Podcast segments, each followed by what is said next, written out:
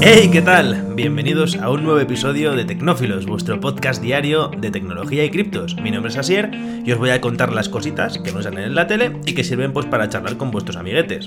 Seguramente oísteis hablar hace unos añitos de las Microsoft HoloLens, que eran unas gafas de realidad aumentada, realidad holográfica, por eso lo de HoloLens, que permitían ver información 3D en el mundo real. Me explico.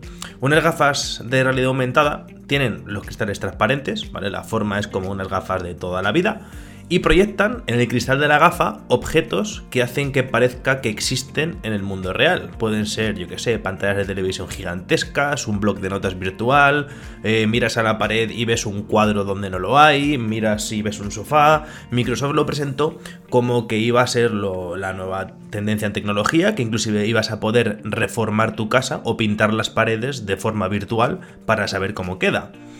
Pues Microsoft quiere aprovechar todo lo que desarrolló para las HoloLens y lo quiere utilizar dentro de la aplicación Teams, esta con la que hacemos las reuniones en el trabajo.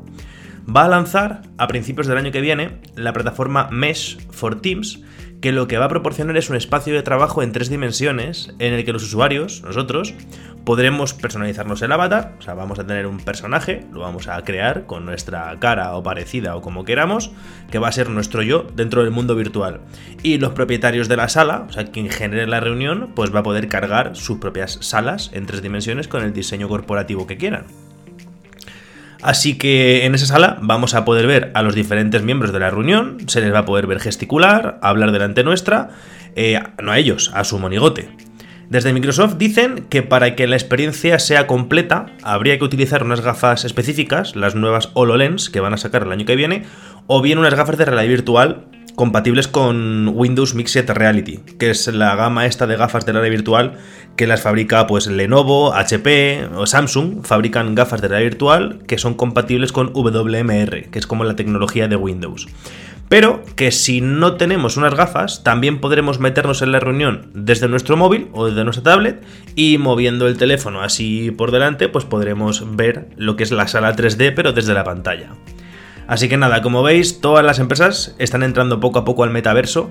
Eh, esta idea, las HoloLens, eh, realmente son el padre del metaverso, ya que la idea se lanzó hace como 5 o 6 años, más o menos. Ha estado avanzando bastante lentamente, pero claro, ahora ha llegado Meta, Facebook, ha dicho que se va a centrar en el metaverso y todas las compañías tecnológicas pues van detrás al sprint para no quedarse atrás. Y además, bueno, en un hace como cinco episodios comenté que los gigantes tecnológicos, en plan Microsoft, Google y Apple, están trabajando juntos para compartir el metaverso, para que si estamos en, esta reunión en Mesh en Teams, se acaba la reunión, podamos saltar al instante a irnos de compras a una tienda virtual de Amazon en un periquete, simplemente parpadeando. Como sabréis, a mediados del mes de octubre, el que hacía de Capitán Kirk en Star Trek, iba a decir Star Wars, visitó el espacio durante 12 minutos en una de las cápsulas de paseo espacial de la empresa Blue Origin. Eh, este hombre, se llama William Shatner, se convirtió en la persona más mayor en el espacio, tenía 90 años, y por cierto, fue gratis, quiero decir, le pagó el billete el dueño de la compañía, Jeff Bezos. Pues ayer, en un programa de televisión estadounidense tipo La Resistencia, es el programa de Jimmy Kimmel, entrevistaron a Tom Hanks y dijo que a él también le ofrecieron, de hecho se lo ofrecieron antes que al capitán Kirk ir al espacio, pero, pero, pero, que el precio del billete era de nada más y nada menos y nada más y nada menos que de 28 millones de dólares. Ojito. Dijo en el programa que no le va mal, en cuestión de dinero, pero que ve excesivo pagar tantísimo por un paseo de 12 minutos que mucha gente considera de hecho que no cuenta con ir al espacio, que sí, que supera la línea de Karman, pero no es lo mismo que estar en órbita ahí, pues yo que sé, un día por lo menos. Tom Hanks, que como sabéis tuvo un papel en la película Apolo 13, haciendo el astronauta Jim Lovell, mm, he buscado un poco de información y he descubierto que, claro, por qué razón no iba a querer ir si tiene mazo de dinero, tiene muchísimo dinero. Pues es que claro, este hombre, Tom Hanks, se preparó para la grabación de la película de Apolo 13 haciendo un montón de vuelos de estos de gravedad cero, en los que te metes dentro de un avión de pasajeros que va vacío por dentro, el avión coge altura y hace una parábola cayendo así que te da como 30 segundos de microgravedad, de gravedad cero. Así que nada, os dejo el enlace del vídeo por si queréis verlo, es curioso ver a Tom Hanks ahí poner caritas. Así que Tom Hanks ya sabe lo que es estar en gravedad cero y de hecho le pagaron por ello. Así que eso, si un actor de Hollywood con sus millones considera que dar un paso espacial Eh, es caro, eh, creo que a nosotros los mortales nos esperan mínimo 10-15 años para poder empezar a planteárnoslo siquiera. ¿Estáis hartos de los ruidos de vuestros vecinos? ¿Estáis hartos del ruido de los coches pasando por delante de vuestra ventana? No os preocupéis. IKEA ha sacado a la venta unas cortinas que absorben el ruido. Sí, sí, como lo oís. Bueno, yo estoy viendo la foto ahora mismo y la verdad que tiene pinta del típico paño de cocina que se utiliza para secar los platos, pero bueno, según ellos, absorben entre un 50 y un 100% más de ruido que otros tejidos de calidad y peso similares. De hecho, eh, han presentado, han dicho que cuentan con una certificación ISO, la certificación ISO 354, que es el estándar que se utiliza para medir y verificar la capacidad de absorción acústica que tiene un material. Las cortinas se llaman Gunlaug con dos Ns, os dejo el enlace en la descripción del vídeo, de precio no puedo deciros cómo andan porque no soy mucho de comprar cortinas, pero bueno, miden 3 metros de alto por 1,80 de largo, perdón, 1,30 de largo y el precio son 59 euros. IKEA, por cierto, recomienda que se coloquen entre 15 y 20 centímetros de la pared, así que nada, si tenéis vecinos ruidosos, ya sabéis, comprar 200 y forráis todo el piso por dentro y solucionado. La ansiedad es una enfermedad bastante mala, difícil de tratar y difícil de curar. Pero hay otro tipo de ansiedad y es la que sufren los conductores que tienen un coche eléctrico. Y es que nada agobia más saber que te estás quedando sin batería y que no llegas, que tienes que llegar a un destino y tu coche dice pues que vas justo, justo, justiniano. Dos expertos en electrónica, llamados Richie Sibal y Jonathan Carrier, han inventado, están terminando de desarrollar una batería maleta que te carga el coche. Esta batería maleta tiene el tamaño de una, de una, maleta de equipaje de mano, de avión, y dicen que tiene una capacidad de 4 kilovatios hora, que nos puede dar un chute de 32 kilómetros de autonomía en caso de que nos quedemos sin, sin, energía. La maleta se puede meter en el maletero y se puede cargar en casa en un enchufe convencional. Además, también viene equipada con un servicio remoto para que desde una aplicación podamos comprobar la carga de la batería o si hemos dejado el coche cargando, que podamos ver cómo va la transferencia de energía. Que por cierto es bidireccional y podemos aprovechar la batería para cargar por la noche cuando estamos en, digamos, en horario valle, si es que tenéis la electricidad más barata en función que horas, más barata no la tiene nadie, pero bueno, que cueste menos, y vais a poder devolverla a la red si cuando haya una demanda alta de energía. Se espera que las primeras entregas se hagan a final de 2022.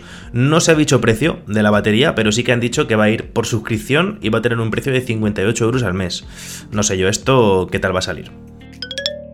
Los rascacielos, esos edificios enormes, enteros de cristal, bueno, todos no, pero prácticamente todos están forrados en cristal y el cristal, como todo, se ensucia y hay que limpiarlo. ¿Cómo se limpia? Pues con las típicas cestitas, estas que bajan por el lateral de la fachada del edificio y ahí nuevamente pues va una persona o dos y se ponen a limpiar los cristales, sin más. Hay un problema y es que el 74% de los limpiadores de ventanas, así como datos, eh, tienen más de 40 años y no se encuentra gente para que lo sustituya, gente joven que tenga ganas de jugarse la vida limpiando ventanas a 100 metros de altura. Pues hay una empresa llamada Skyline Robotics que quiere hacer mucho más seguro el tema de limpiar ventanas y solucionar este problema. Y es que, lo podéis ver en la descripción del podcast, han inventado dos brazos robóticos que recuerdan a estos de los que montan coches. Brazos robóticos en plan así, naranjitas, ¿qué tal? Pero que tienen un tubito de agua, tienen otro de jabón y van de arriba abajo limpiando las ventanas. Así que ya sabéis, si sois limpia ventanas, cuidadín, que llegan los robots. Volkswagen ha presentado el ID5, que es el nuevo SUV coupé, si es que esas dos palabras pueden ir juntas, el tema de SUV y coupé, eléctrico, con hasta 500 kilómetros de autonomía y la versión GTX, que le han puesto nombre de tarjeta gráfica, de 300 caballos de potencia. La verdad que he de reconocer que el coche está chulo, parece que por fin estamos fabricando coches eléctricos que a simple vista no parecen eléctricos, porque parece que tenemos una obsesión de que un coche eléctrico ya por su estilismo ya sepas que es eléctrico de por sí. Como he dicho en la introducción es un sub coupé, con lo cual es como una especie de mini X4, se podría decir, de BMW o de GLC coupé en Mercedes. La versión de acceso a la gama, que le han puesto el nombre de Pro, a saber, tiene 174 caballos y una autonomía de 520 kilómetros. Y una velocidad punta de 160 km por hora. Y luego han presentado otra versión, la GTX, como digo, de tarjeta gráfica, con 300 caballos de potencia y una autonomía de 480 km. Dicen que la capacidad de carga, o sea, lo rápido que pueden cargar, es de 135 kilovatios, así que pueden ganar 300 km de autonomía en media hora. Y limitado el GTX a 180 km por hora. El interior es bastante minimalista en la línea de todos los IDs, prácticamente sin botones, todo se hace desde la pantalla táctil, que es de 12 pulgadas, y espero que mejoren un poquito las calidades interiores porque es verdad que los ID son un poco plasticosos, en plan plástico duro del barato por dentro. Eh, de precio aún no se ha confirmado, se sabrá en 2022. El ID4, que es el, el anterior justamente, parte de los 50.000 euros hasta los 60.000. Así que imaginamos que un poquito más por el tema de ser sub, que están de moda, y coupé, que siempre mola. Vamos con una noticia del mundo cripto y es que Binance ha anunciado que va a invertir 115 millones en Francia para desarrollar un ecosistema de criptomonedas saludable en Europa. Este proyecto, cuyo nombre es Objective Moon, Objetivo la Luna, dice que va a ayudar a Binance a conectar y trabajar con el sector fintech local. Dicen que Francia está en una posición única en términos de regulación, talento y experiencia, que lo convierten a día de hoy en el líder en cuanto a finanzas descentralizadas se refiere en Europa, y que puede convertirlo en un actor principal de la industria blockchain a nivel global. Y para terminar, os cuento que el Barcelona se ha asociado con Opnix, que es una empresa que se dedica a vender NFTs, para eso, para lanzar una colección de NFT con los momentos históricos.